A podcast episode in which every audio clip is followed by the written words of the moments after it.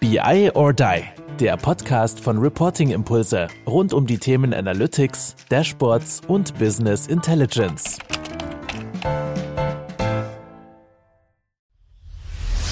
Ich habe schon ganz viele Folgen gehört und wollte uns einfach mal persönlich kennenlernen. Dann, wie wäre es mit der Bowling-Liga? BI oder Die Bowling-Liga. Der Link ist in den Show Notes zu LinkedIn und das wäre doch mal ein Ding, uns dort zu treffen. Hello, everyone, and welcome to another episode of our podcast, BI or Die. I'm Kai, and today I'm particularly excited that once again I'm able to record a podcast with a fantastic company from the Stuttgart region. Of course, I have several ones. I remember one with Daimler TSS. So shoot out to Thomas Krumbein here. Maybe you can also connect that in our show notes, this podcast session, also about Power BI and how to implement the strategy and idea in the Mercedes-Benz context. But yeah, today I'm yeah have something even more special than that. Uh, especially it's the big brother, the big sister. So Mercedes-Benz himself, uh, herself is here. So that's very, very, very great. And yeah, we we managed to get also an incredible personality, interesting personality. So I'm very happy that you're here. You're a senior data scientist, and yeah, it's great that you're here. I'm very glad about that. So how are you? I'm good and uh, really good to be here. So, really looking forward to the podcast. I think we talked about doing this a few weeks ago and took a while till we could finally sit down and do this. So, really looking forward to it. One thing I forgot to ask you in the in the pre uh, version of our, our chat, and that was the right pronunciation of your name, and that's why I was not properly introducing you. So maybe you do that for yourself. Maybe a few words about yourself and and also the proper pronunciation of your name, maybe. Yeah, sure. So I'm Sachin. Uh, basically, I'm from India, so it's a pretty common name out there. Basically, working as a data scientist, uh, senior data scientist, if uh, the title counts, but a senior data scientist at Mercedes Benz since uh, four years now. Before that, I studied electrical engineering back in India. And yeah, d- during my time at Mercedes, I've worked in a lot of different teams. I've started off in finance, where we were doing a lot of machine learning, a lot of predictive analytics. And now, since the past two years, I'm working at at research and development, which is basically where we are engineering the car, building the car, pretty much all of it. And I work with car data uh, on a day to day basis. So, doing everything starting from the data collection process, data governance, data engineering, data analysis, talking to different stakeholders so that, you know, we become more data driven as a company. I mean, Sachin, yeah, the, the role as a data scientist is probably considered as the most sexiest job in the 21st century. Uh, now you work as a data scientist for a major brand like Mercedes. Uh, you also already mentioned that. You even moved from from India to Germany doing this job. So can you share maybe what it means for you being a data scientist and of course working in that automotive context at Mercedes-Benz? Yeah, I think you know the thing with the data science role is everybody has their own definition of it a little bit. Your responsibilities are quite broad. There are certain data scientists who are more customer facing, so their main role is to talk to stakeholders. They may not be doing so much programming. And then there will be some data scientists who are much more on the data engineering side so doing things like Python, PySpark, Scala, all of that. I've kind of been across the spectrum of it. So, uh, you know, when I started out, I was really doing much more of the programming. And as time has progressed, my role has become much more business facing. And there's, of course, a huge number of people that I work with who've taken on the data engineering uh, responsibilities. So I think, yeah, it's quite a broad role. And depending on the team and the setup, it really does change over time. And is there just a favorite, let's say, focus you're dealing with? Or is it just the interesting part that it changes over time? Or what is your personal favorite focus in the spectrum of data science? Yeah, so, so for me, in my current role, I basically get to analyze how customers use our vehicles, use our products. Hmm. And of course, we basically collect real time telemetry data with consent, and it's heavily anonymized. You know, we're very, very sensitive about data privacy as a company. But despite the anonymization and everything, you can still see a lot of insights, a lot of patterns. So uh, you can see all kinds of things about how customers use different features in the car. So going all the way from autonomous driving features like Distronic to body and comfort features like massages or just the infotainment system, things like CarPlay or navigation or the voice assistant. So pretty much encompassing every single part of the vehicle, see how customers use that and really use those insights to take better decisions in the future. I think that's even a very, very interesting part in the automotive sector. You mentioned, I think, uh, the process of uh, having not only the, let's say, normal ERP stuff data, plus also the the car by himself is more or less uh, producing data is in the automotive sector i guess a very challenging but also very interesting aspect of that maybe you can share your insights what you actually do with all the data that the car is collected and maybe also connected then to the ERP system and stuff like that. But what are your insights? How do we actually make better decisions or which kind of decisions are you actually doing based on the data? Essentially, every single part of the car, every single feature in the car that's getting developed, there is a team behind it. And oftentimes they're relying on different marketing surveys or their personal experiences to figure out how people actually end up using it. And that's not the best way to go about it. So, especially in the last five years, what's happened is we've started getting telemetry data from our vehicles, and now we're able to tell how the general customer uses every feature in the car. So, whenever there's a discussion about um, what, how we, how this feature should be developed, and there's a difference in opinion in the room. Someone saying, "I don't think this is true," and someone else saying, "This is definitely true."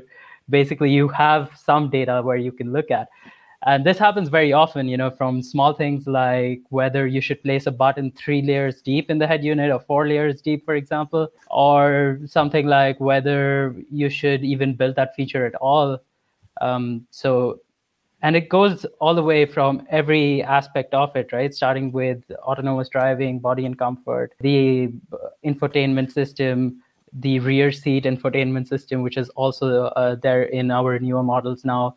So, pretty much every single part of the vehicle, there's a team which needs to take that decision, and having data really helps them a lot and how data driven is actually the, the process or how much creativity intuition uh, is still in the development of, of, such a car or is it let's say 100% uh, data driven but it sounds a bit like, like that but probably it, it was a little little, little over, oversaying no no no. So, so i mean first thing is you know being data driven is never going to take away from creativity. I think it's only going to add to it and it's only going to redirect you in the right direction. So not that you spend time being creative in a completely wrong direction. I think that is what data is going to correct for.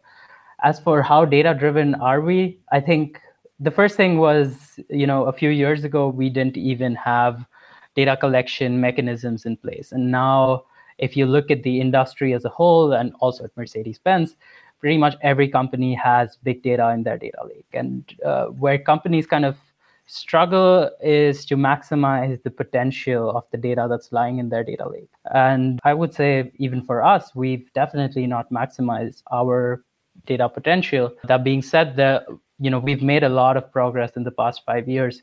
There's certain parts of the company where they really look to look forward to getting data, and when they're struggling to make a decision, they really come to us. And this is really very rewarding to see. But there's, of course, still other parts of the company where we're still working on it and it's work in progress to bring every single stakeholder into the same mode of working there. Do you think the challenge, the higher challenge is actually collecting, storing the data, making that available?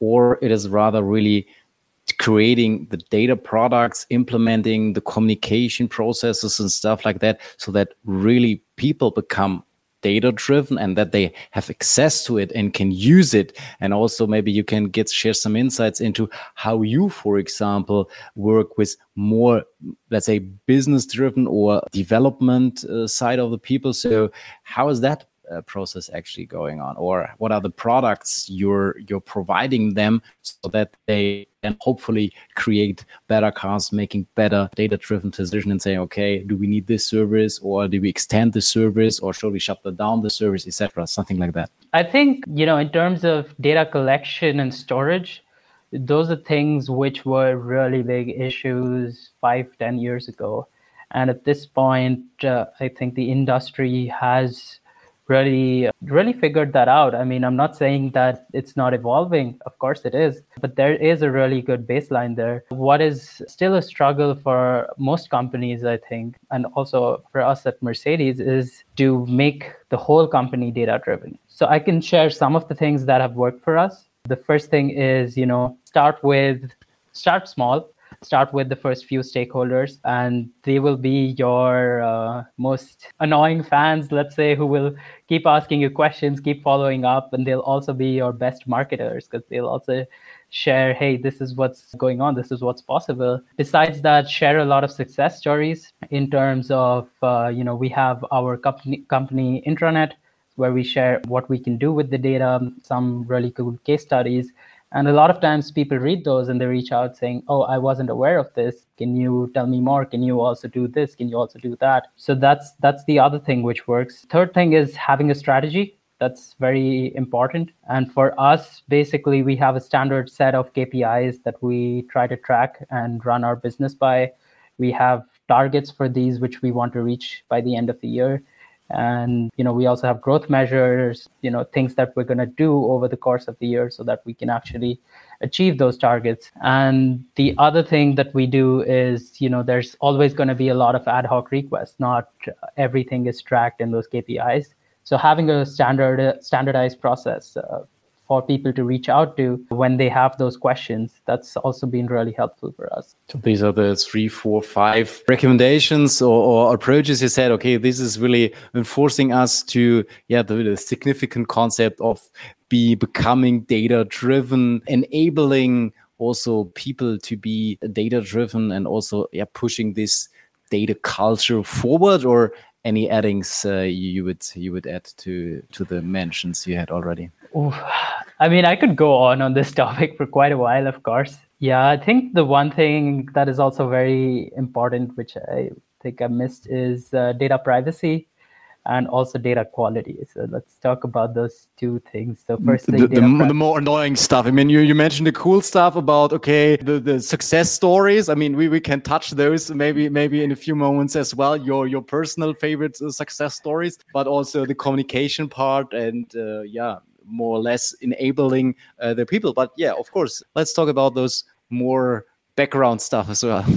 Exactly, exactly. I mean, yeah, the, those things, especially for data scientists, you know, they can be quite annoying because as a data scientist, of course, I would say just give me everything.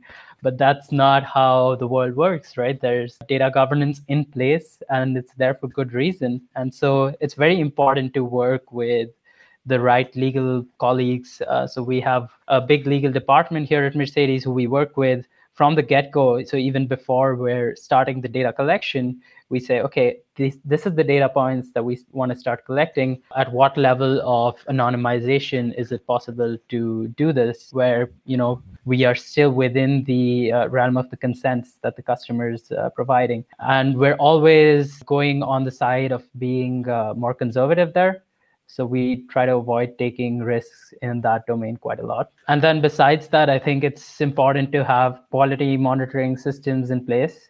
So uh, you know, bad data is the worst data. Like uh, it, nothing breaks trust like uh, one bad data case study.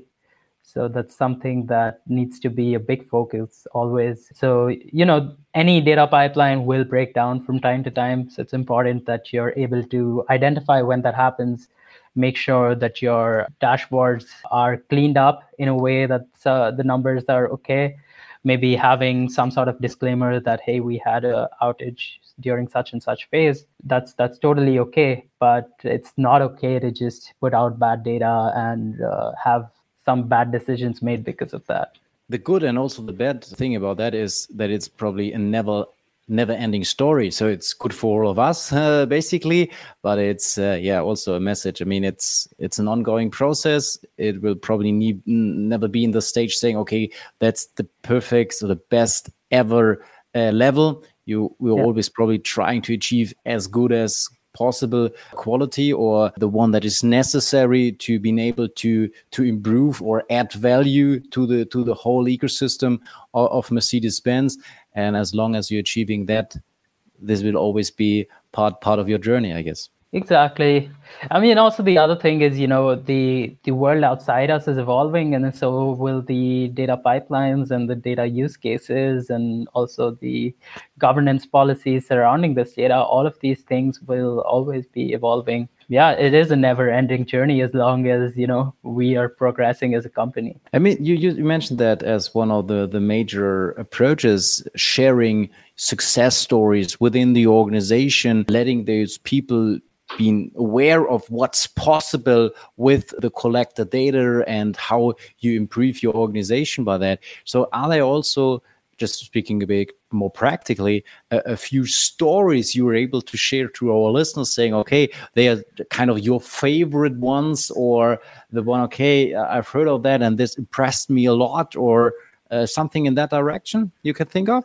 Yeah, yeah. I mean, there's there's definitely a lot. So this is definitely one of my favorite things to do in the organization, right? You know, I love sharing these success stories, loving the feedback that I get. You know, we now have a huge community within the organization that follows us and is always asking us questions, engaging with us. So that's that's great.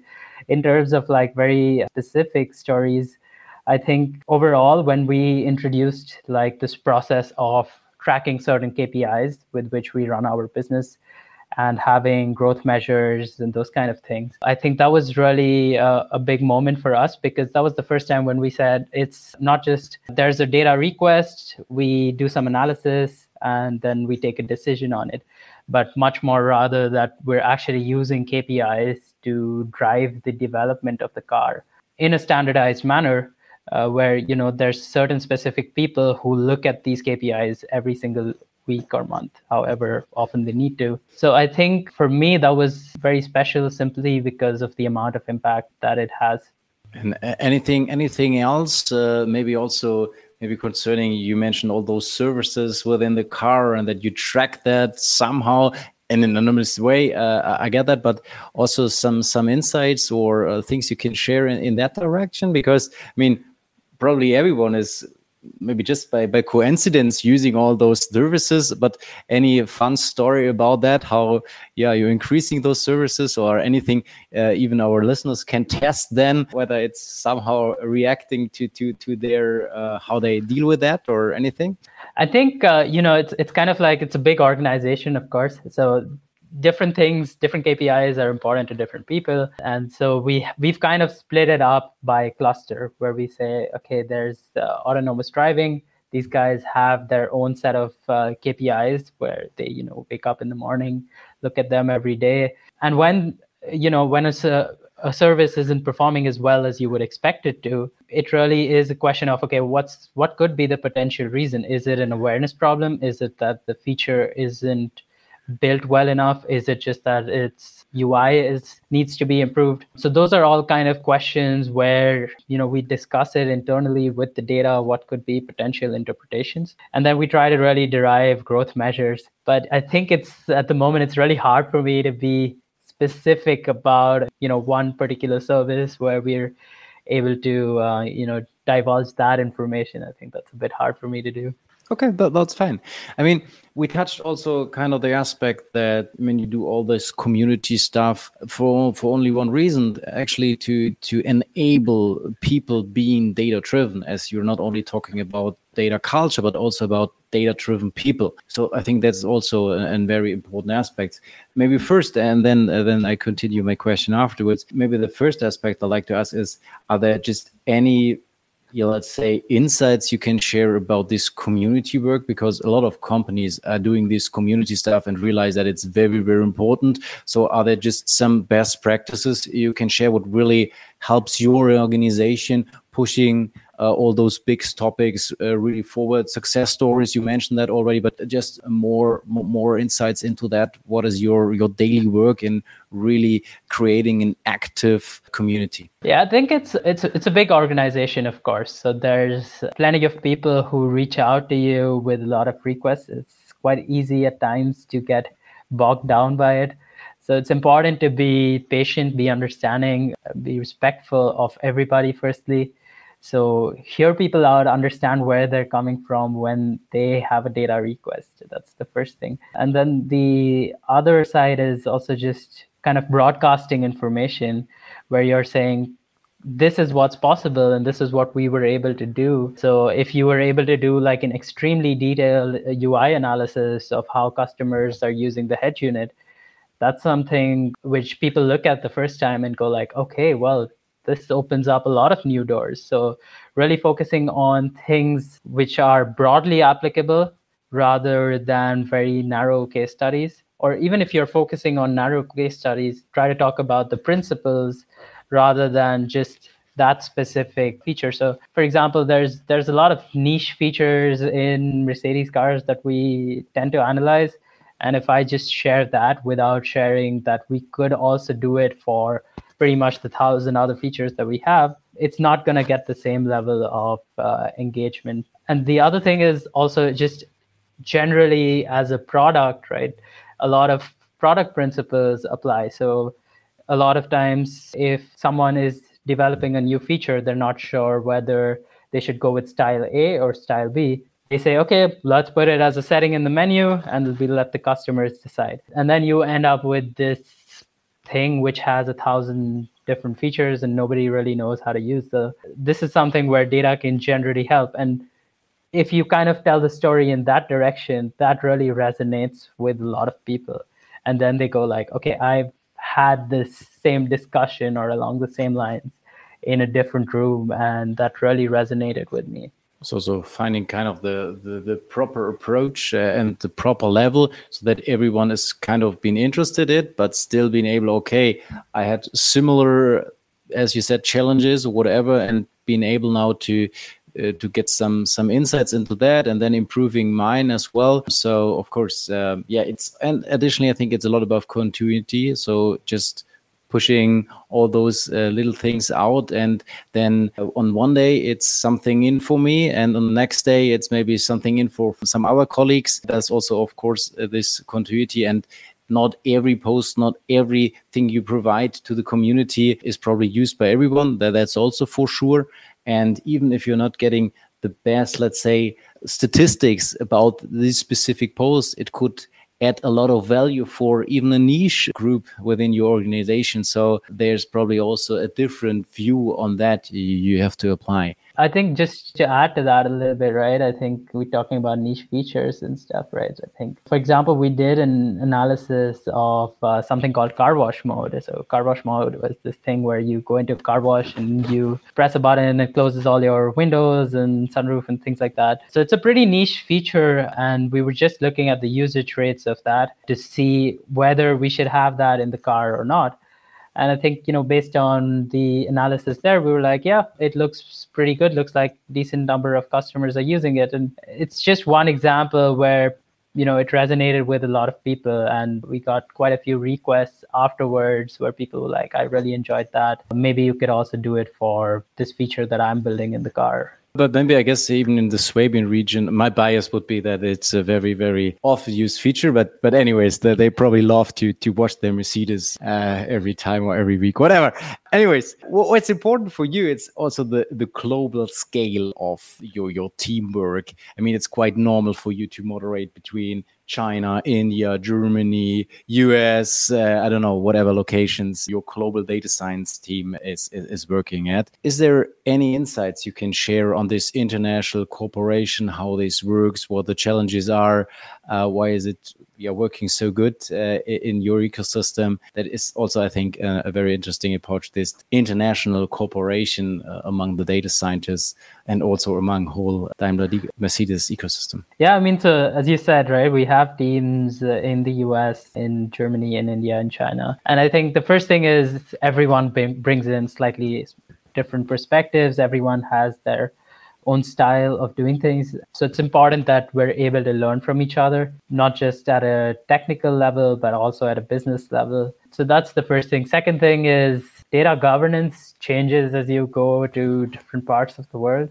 So China has its own laws. Europe, we have our own laws, and the U.S., uh, you know, is again, you know, slightly different there. So it's really helpful to have all these different data teams also to be able to manage the data collection in the most optimal way because you know you probably want to optimize it as per the the laws that you have in the different regions. So that's the other thing that really helps. I think challenges time zones is a big issue. It's yeah very difficult to get everybody together in one meeting at the same time. So we also very rarely do that.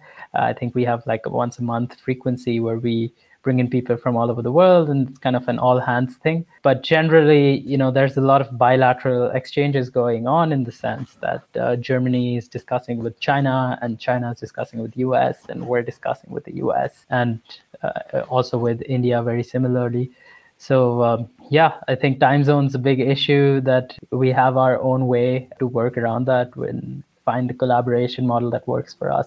And concerning the, the organization, organization wise speaking, is there kind of a central organization and then there are multiple, let's say, local with a local focus, or is there just one global team and then they have, let's say, some some local experts, or how's that organization wise? Organization wise, uh, here in Sindelfingen, that's the headquarters essentially. Uh, and so also the higher management is is from here.